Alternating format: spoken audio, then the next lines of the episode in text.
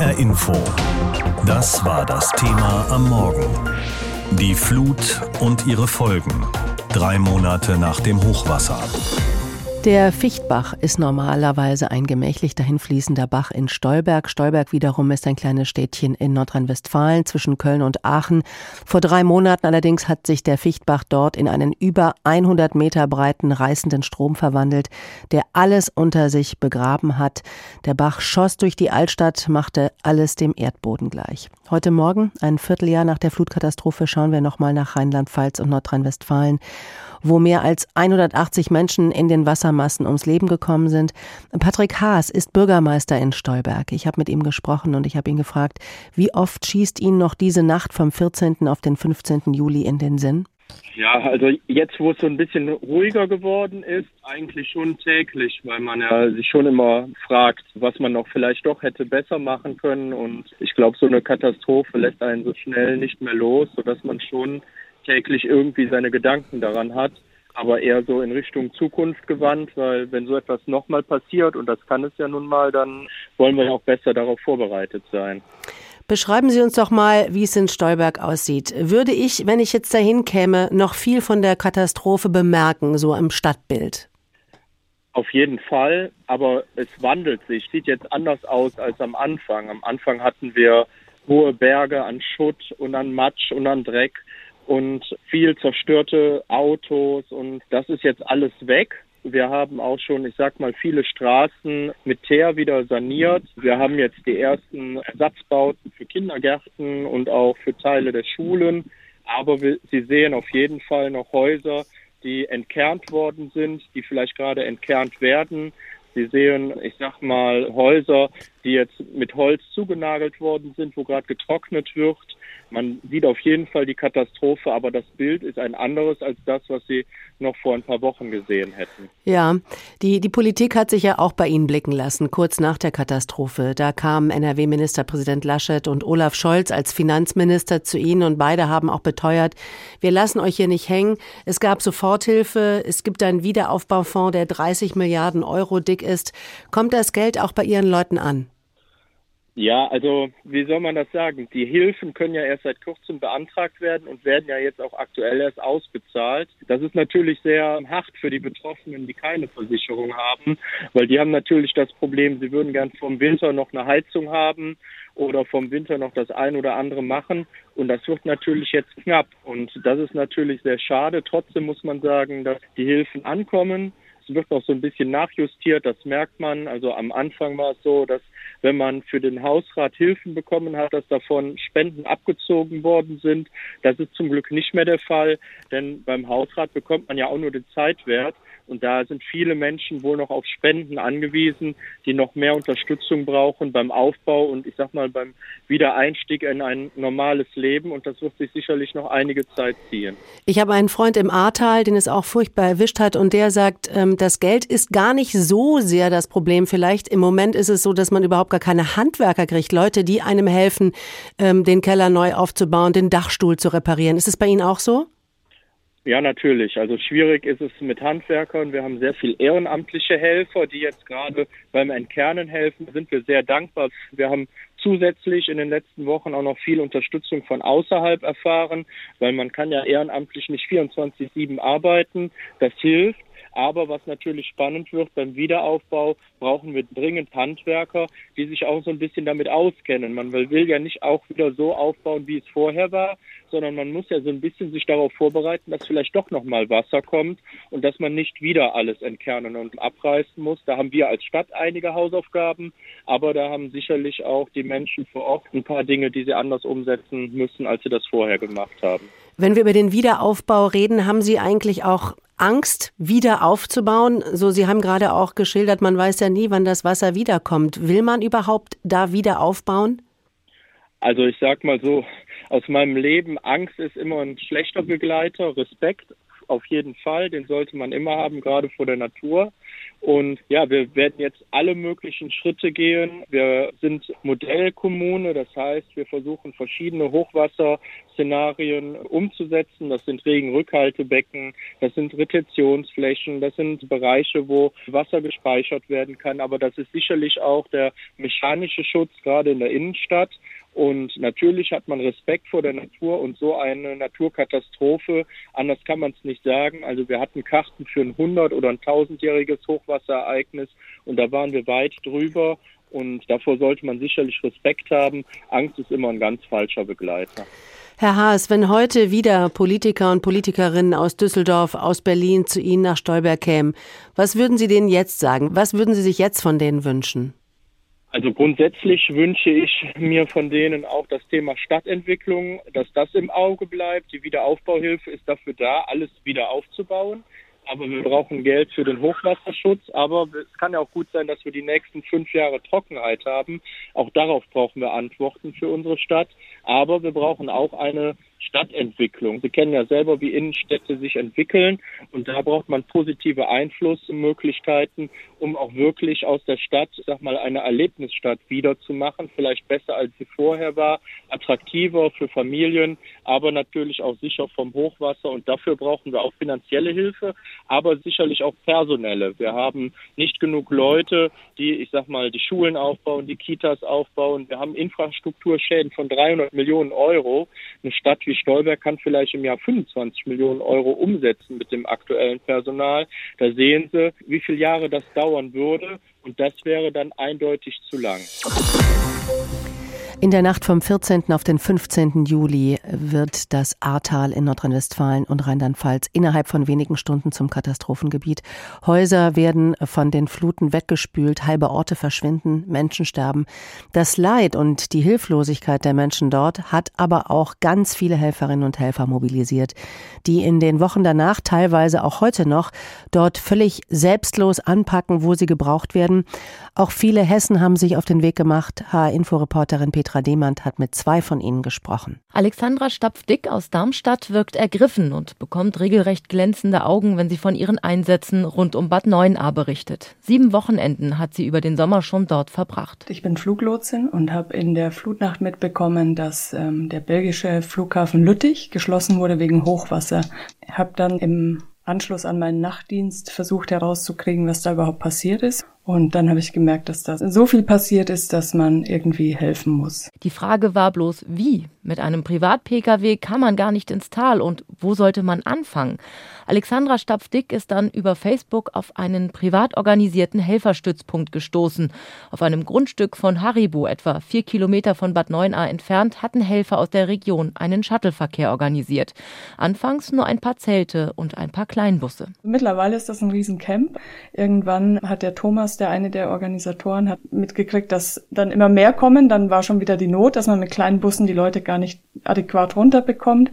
Hat eine bekannte Busunternehmerin kontaktiert und die stand dann mit ihrem Gelenkbus dort und hat mal eben über 100 Leute darunter gefahren. Aber auch im Helferdorf gibt es jede Menge zu tun. Es gibt eine Sanitätsstation, die sich um kleine oder größere Verletzungen kümmert, eine Schmiede, die dafür sorgt, dass die Meißel am nächsten Tag wieder scharf sind. Im Orgabüro laufen die Drähte heiß und natürlich wird auch gekocht. Irgendetwas zu essen gibt es immer, sei es Kuchen, Bratwurst oder vegetarische Kichererbsenpfanne.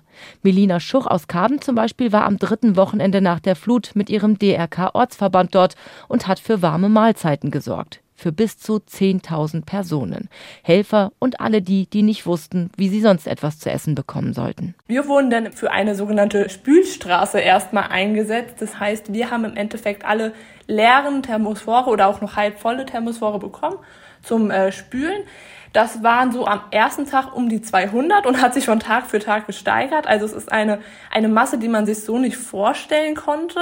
Und die der jungen Frau täglich 10 bis 12 Stunden Schichten abverlangt hat. Anfangs hat sie mit dem Job gehadert. Andere schippen Keller leer und ich spüle nur.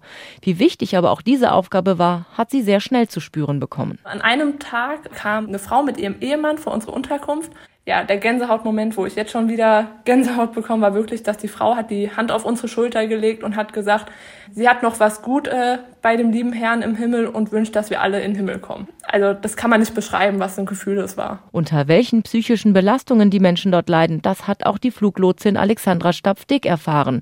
Sie hat Keller leer geschippt, entrümpelt, Putz abgestemmt, im Weinberg Trauben gelesen und manchmal auch einfach nur zugehört. Es gibt Menschen, die schämen sich, die wollen keine Hilfe annehmen.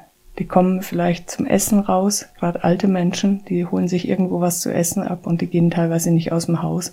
Es ist eine ganz große Hürde für die zu sagen, ja, kommt einfach. Diese Erlebnisse haben sich eingebrannt. Für die schmale Frau aus Darmstadt ist ein normaler Urlaub momentan völlig undenkbar. Das Helfer-Shuttle-Camp ist zu einer richtigen Gemeinschaft geworden. Menschen aus ganz Deutschland, aus Luxemburg, Belgien, der Schweiz und Österreich hat sie dort getroffen. Manchmal wird abends Musik gemacht, man spricht über den Tag, isst gemeinsam und kann die Ereignisse Revue passieren lassen. Es heißt, wer einmal hier war, kommt wieder. Alexandra Stapfdick kann das nur bestätigen. Sie hat sich einen Camper gekauft und ist heute schon wieder auf dem Weg zum Helfershuttle. Anderthalb Wochen Urlaub verbringt sie im Schlamm. Wo auch sonst. In Bad Neuenahr-Ahrweiler, da haben unzählige Helferinnen und Helfer in den Wochen nach der Flut mit angepackt. Dennoch, die Schäden sind auch hier überall noch sichtbar. Wie lebt es sich jetzt eigentlich dort? Wie läuft das Leben ab? Zum Beispiel auch in den Einkaufsstraßen, im Einzelhandel. Sabrina Droste hat sich umgeschaut. Nach Einkaufsparadies sieht die Innenstadt in Bad Neuenahr-Ahrweiler noch lange nicht aus. Anstatt schön gestaltet sind die meisten Schaufenster noch verbrettert, verbergen die Arbeiten, die leeren Läden. Ein paar wenige Geschäfte konnten in Übergangscontainer ziehen und wollen so für die Menschen da sein und auch zeigen, wir bauen unsere Innenstadt wieder auf. So wie Christian Liel von Pro Optik. Die Leute sollen ja sehen, auch gerade wenn sie jetzt hier in die Innenstadt reinkommen, dass sich was tut. Dann bringt es uns eigentlich nichts, wenn dann die Leute irgendwo auf die grüne Wiese geschickt werden, sondern sie sollen sehen, hier geht's voran, ne? hier entsteht wieder was Neues. Und dafür ist es uns halt eben auch wichtig, dass wir hier vor unserem alten Standort auch präsent sind. Vor Ort waren auch schnell Margarete Odenhausen und das restliche Team vom Blumenladen Holland Blumen am Rand der Innenstadt zum Freude verbreiten. Es ist alles grau, es ist alles abgerissen, ähm, kein Mensch ist da oder wie auch immer. Und dann kommen sie so die letzte Ecke hier vorbei und sehen halt wirklich, es blüht was. Sie wollen auch wieder was Blühendes zu Hause haben oder auf ihrem Balkon oder sonst was, damit sie halt einfach irgendwas haben, woran sie sich halt auch erfreuen können. An Blumen erfreuen, ja, zum Shoppen kommt aber noch lange niemand in die Innenstadt. Shoppen ist gut, es hat ja kaum noch ein Geschäft auf. Die Geschäfte sind ausgeräumt, die Handwerker zu finden zum Aufbau. Das wird enorm schwierig werden, ja. Also ich glaube, das kann man auch gar nicht abschätzen, wann das fertig wird, aber es wird. Nach wie vor, alles sehr, sehr traurig, ne? wenn man hier durch die Straßen geht und wo man sonst Geschäfte schlendern konnte. Ne? Ist schon sehr, sehr beeindruckend, was hier passiert ist. Es fehlt an allen Ecken und Enden. Es ist halt schon das Problem, dass auch auf der anderen A-Seite so gar nichts ist. Ne? Auch wenn die Brücken so langsam wieder reaktiviert oder als Ersatz gebaut werden, sind die Wege doch immer noch sehr beschwerlich, gerade auch für die älteren Leute. Nicht nur die Menschen, die einkaufen wollen, leiden unter der Situation auch die Menschen, die verkaufen wollen. Die Stadt, die bietet jetzt eine Übergangslösung für alle und baut sogenannte Pop-up-Malls in der Innenstadt auf. Also große Zelte, in denen verschiedene Geschäfte wie in Einkaufszentren wieder verkaufen können. Noch ist nicht klar, welche Läden das sein werden. Es wird aber vielfältig, sagt Kevin Hengsberg, der City Manager der Stadt. Beworben haben sich vom klassischen Textileinzelhändler über den Schuhhandel, Dienstleister, ähm, auch Handwerksbetriebe vom Schuster bis hin zur Parfümerie äh, wirklich sehr, sehr viele Bereiche und äh, Händlerinnen und Händler aus dieser Stadt. Neben den unterschiedlichen Einkaufsmöglichkeiten soll es auch einen Gastrobereich mit Terrassen geben. Das provisorische Einkaufs Einkaufszentrum soll im November eröffnen und dann erstmal zehn Monate stehen bleiben. Wer weiß, vielleicht können die schönen Läden aus der Innenstadt dann auch schon wieder in die eigenen vier Verkaufswände einziehen. Vielleicht haben Sie auch Freunde und Bekannte im Ahrtal. Ich habe da einen Freund, der wohnte dort, aber seit der Nacht vom 14. auf den 15. Juli kann er das nicht mehr, weil sein Haus weg ist. Die Flutkatastrophe hat ihm alles genommen, aber er hat ja noch Glück gehabt. Er hat überlebt und seine Leute, Freunde auch, aber er selbst hat mir trotzdem Geschichten erzählt von Menschen, die ihm nahestanden, die ertrunken sind. Die A war ja plötzlich ein reißender Strom geworden mit sieben Meter hohen Wellen. Städte und Dörfer sahen danach aus wie nach einem Bombenangriff. Das alles ist nun drei Monate her. Über 180 Menschen sind tot, die Schäden immens, die Politik stellt Geld bereit und auch die Aufarbeitung dieser Tragödie läuft. Frank Roselieb ist Leiter des Instituts für Krisenforschung in Kiel. Meine erste Frage an ihn war, es gab einen Mann, an dem man dieses Versagen jetzt festmacht. Das ist der Landrat von Ahrweiler. Gegen ihn laufen Ermittlungen. Er habe zu spät gewarnt. Ist er jetzt sowas wie der Sündenbock nach dem Motto, einer muss doch schuld sein, oder kann man ihm echtes Versagen vorwerfen?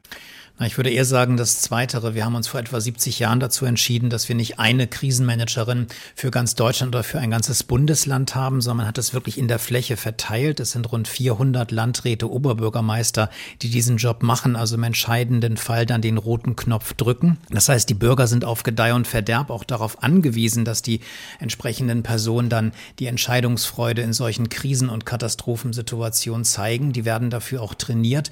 Konkret befindet sich auch direkt vor Ort im Kreis Ahrweiler die Bundesakademie, die genau diese Ausbildungseinrichtung für Landräte, für Oberbürgermeister ist. Der Landrat selbst weiß das eigentlich auch. Und auch im Fall des Kreises Ahrweiler waren die Warnungen eigentlich recht eindeutig.